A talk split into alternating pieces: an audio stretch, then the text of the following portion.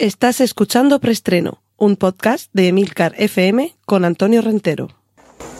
Bien, silencio todo el mundo. Motor. Sonido. Claqueta. Escena 1, toma primera.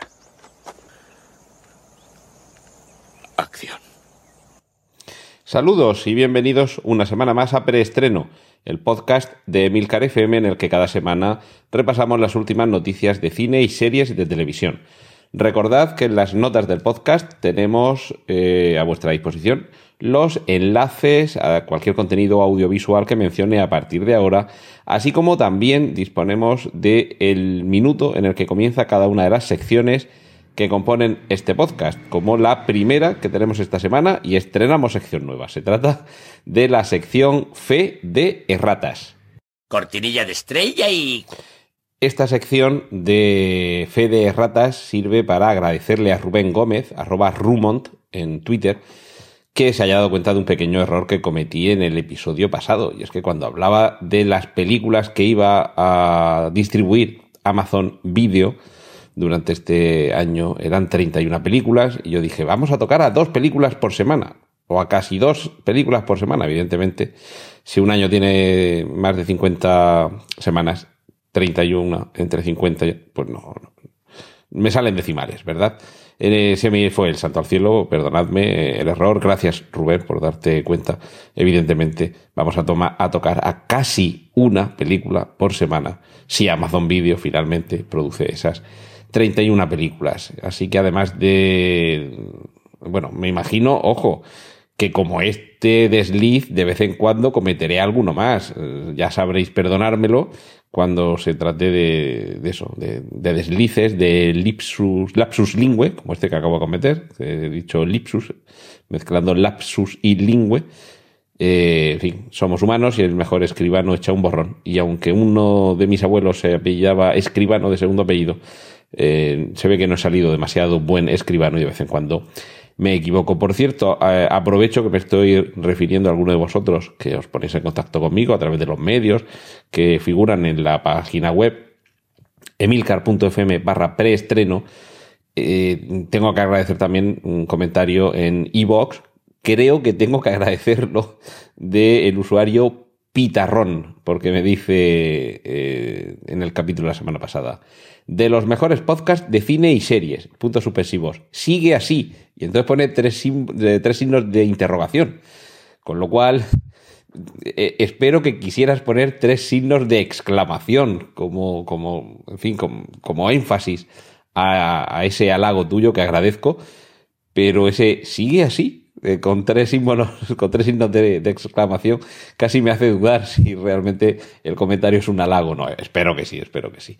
Y ahora es el momento que sigamos ya con las secciones habituales y vamos con la de cine, eh, noticias de cine en general.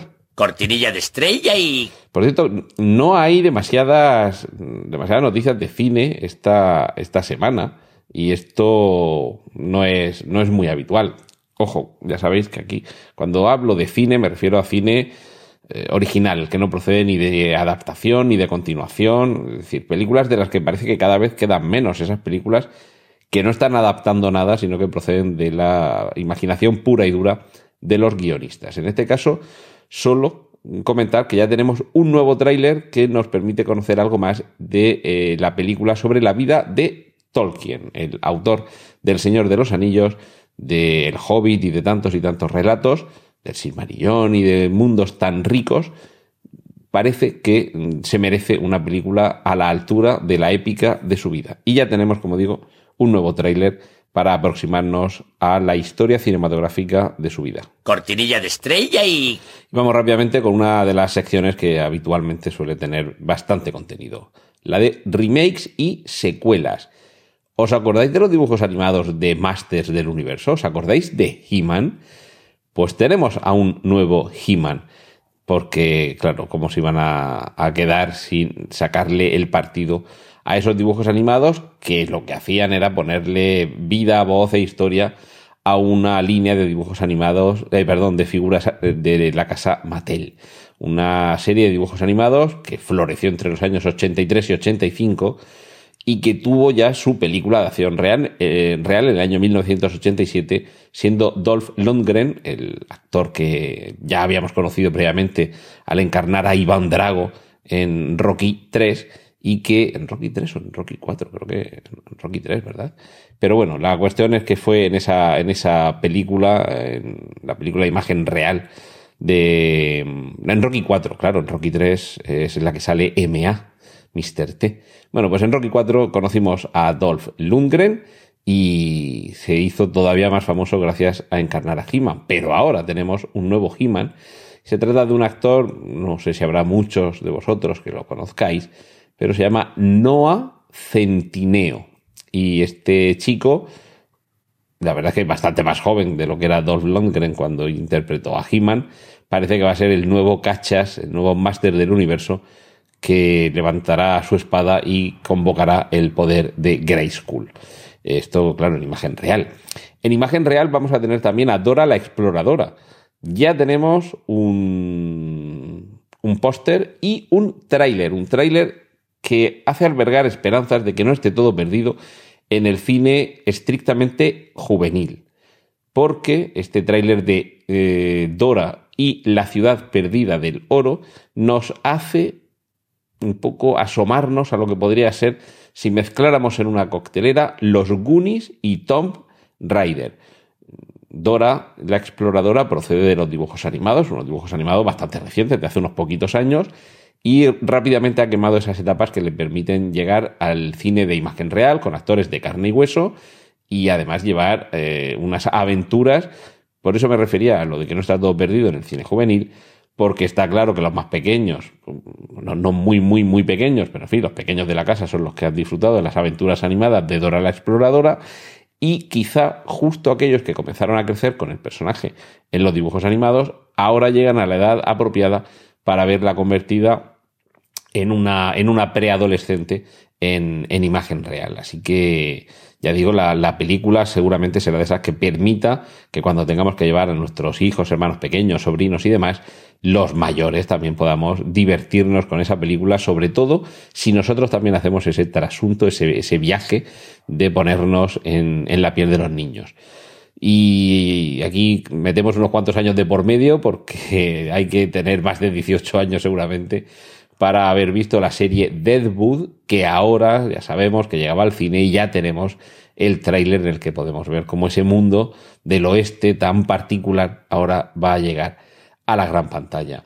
Lo que puede llegar también a la gran pantalla o incluso a las series, de momento lo, lo colocamos aquí en la sección de remakes y secuelas, por eso, porque va a ser contenido derivado, van a ser los cortometrajes que componen la serie Love, Death and Robots, una serie recomendabilísima, bueno, serie en el sentido de que, mm, de que es un conjunto de varios elementos, no se continúan los unos con los otros y de momento que yo me haya dado cuenta tampoco hay elementos de conexión entre ellos, es decir, no sería como el caso de Black Mirror, que algunos capítulos contienen alguna referencia a algún elemento que hemos visto en algún capítulo anterior. Ni si, vamos, por lo que creo, ni siquiera es ese caso. No hay guiños entre distintos capítulos. Los podemos ver todos, solo uno. Si nos recomiendan, este no te lo pierdas, pues vemos ese y ya los demás, mm, si queréis, no los veáis, aunque mi recomendación es que los veáis todos, porque son todos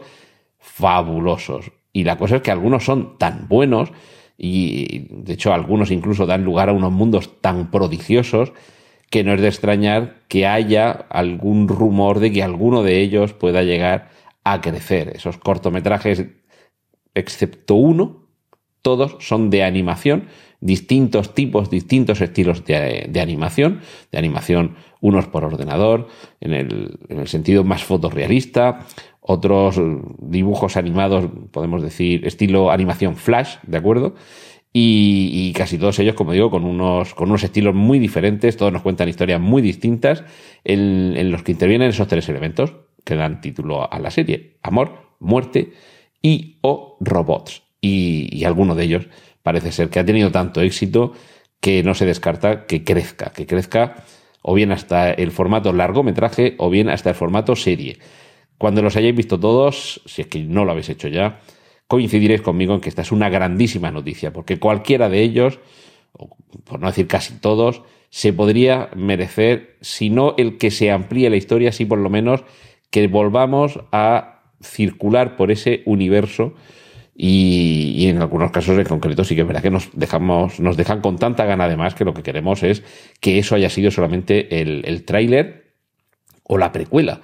Eh, por algunos momentos yo me acordaba de Animatrix, aquella serie, en este caso sí que tenía más ese sentido de serie, no porque se continuaran los unos a los otros, sino porque sí que estaban todos ambientados en el mismo universo, en el universo de Matrix, como digo, esa serie que acompañaba cuando, cuando aparecieron, cuando apareció la ampliación del universo después del primer, de la primera entrega, nos permitían acomodarnos al resto de ese universo tan vasto algo parecido mm, veo yo aquí, en el sentido de que no es un único universo, evidentemente algunos de ellos serían mm, por estilo y por trama y por tema eh, incompatibles entre sí, por lo que nos están contando y por cómo nos lo están contando, pero mm, desde luego sí que tiene un poco ese, ese pozo, el darte cuenta de que se te ha abierto una rendija a un universo, en este caso un multiverso de, de distintos eh, estilos, tramas y demás, y te quedas con ganas de más. Es decir, que esperemos que, que tenga serie esa iniciativa.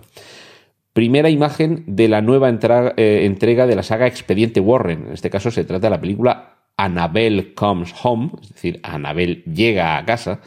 Eh, solamente es una fotografía de Annabelle, tampoco os esperéis de esa, muñeca diabólica, no esperéis mucho más, pero sí que es cierto que hace albergar la esperanza de que se vaya cerrando el círculo en esa serie eh, que empezó con la película de Conjuring, que ha, tenido sus precuelas y secuelas de la precuela, pero que todavía no alcanzan el punto de la expediente Warren original.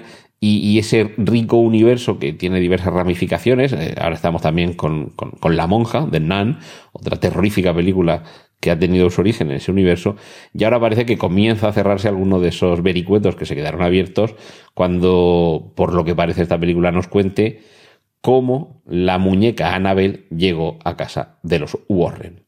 Y otra película que continúa una saga, y en este caso, en fin, el éxito de la primera película, el éxito algo menor de la segunda, pero desde luego su gran acogida, ha propiciado una tercera entrega de la que ya tenemos un tráiler que es una auténtica obra maestra del cine de acción. Nos está vendiendo a la perfección la continuación de todo eso que nos ha gustado en las dos primeras entregas de John Wick.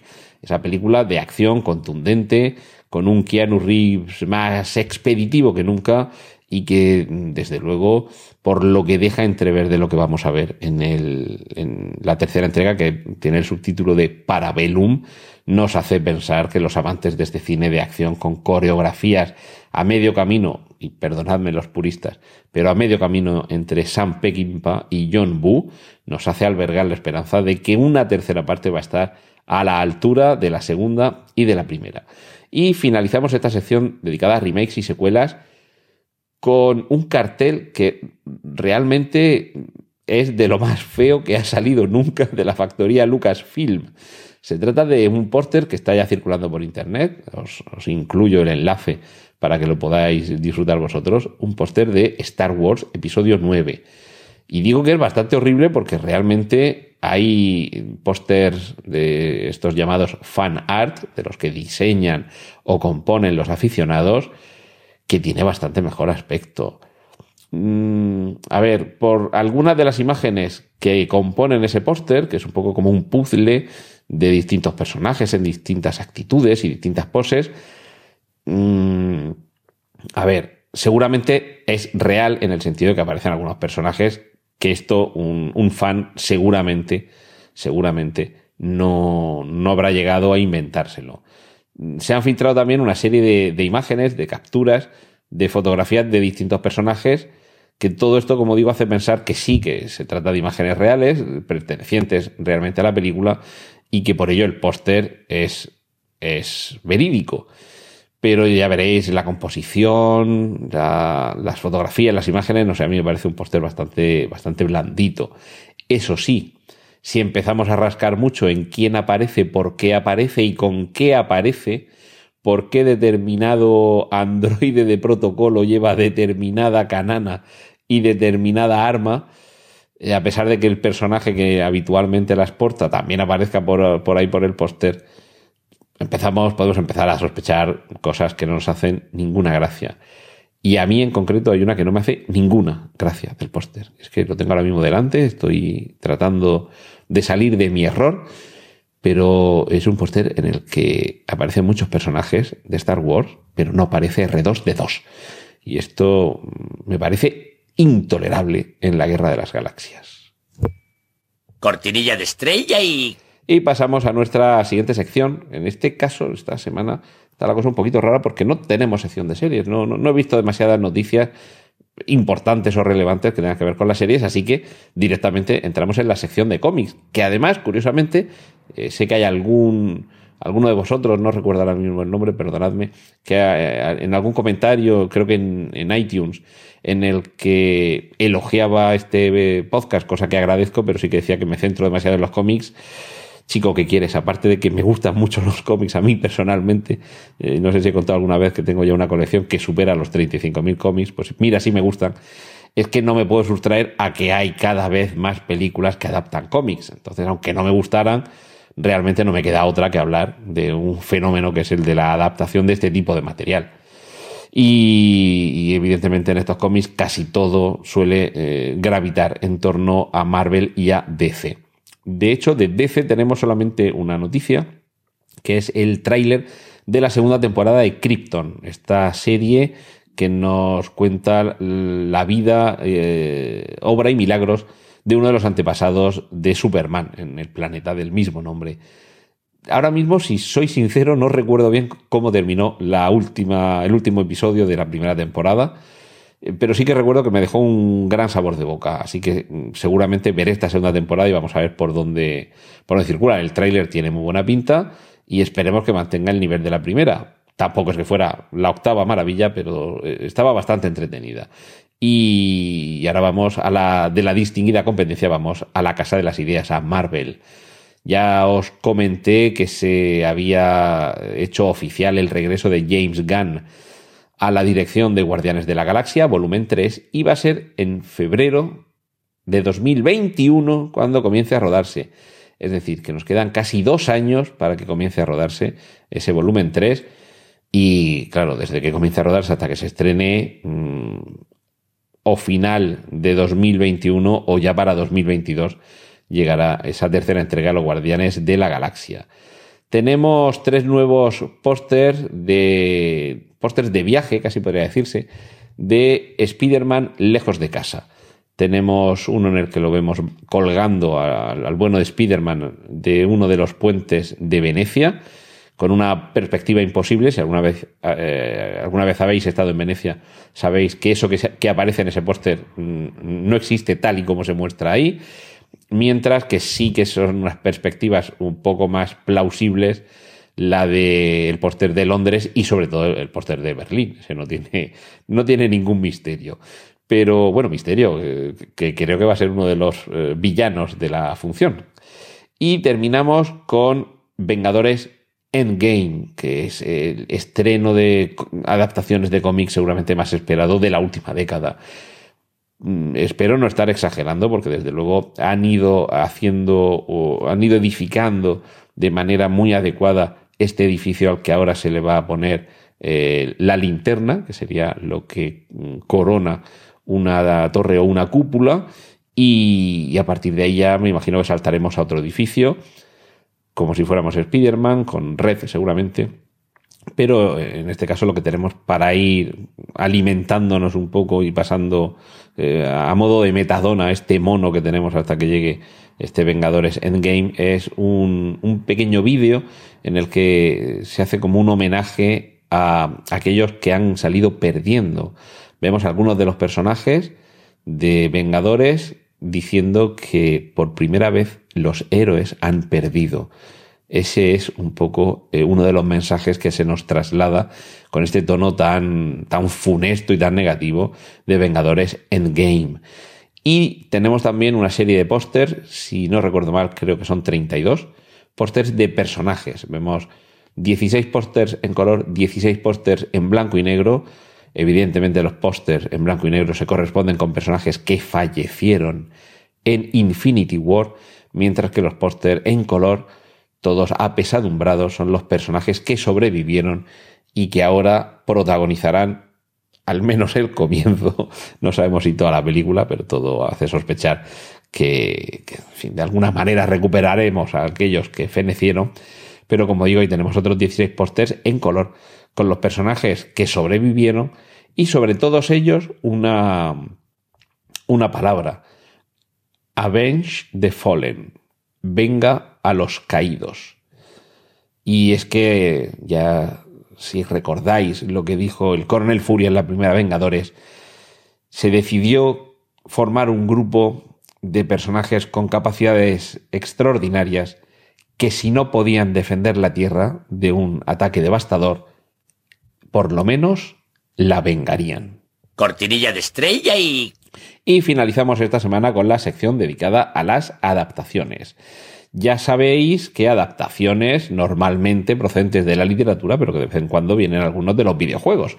En este caso no, en este caso vamos por un lado a adaptación de la literatura que ya ha tenido eh, varias adaptaciones este universo al cine. Se trata de El talento de Mr. Ripley. Es una, obra de Patricia Highsmith. De hecho, mientras estoy grabando esto, se gira un poquito la cabeza. Estoy ahí en, la mesa de mi despacho.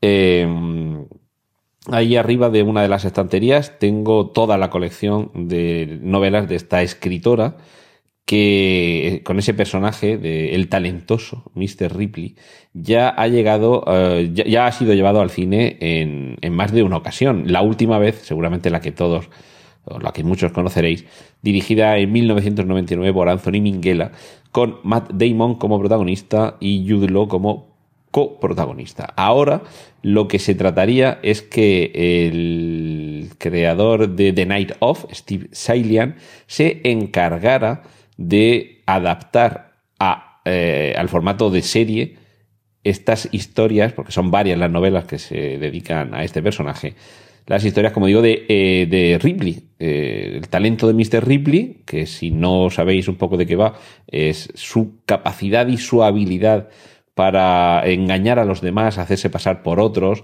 y engatusar a propios y extraños para ser algo o alguien en la vida.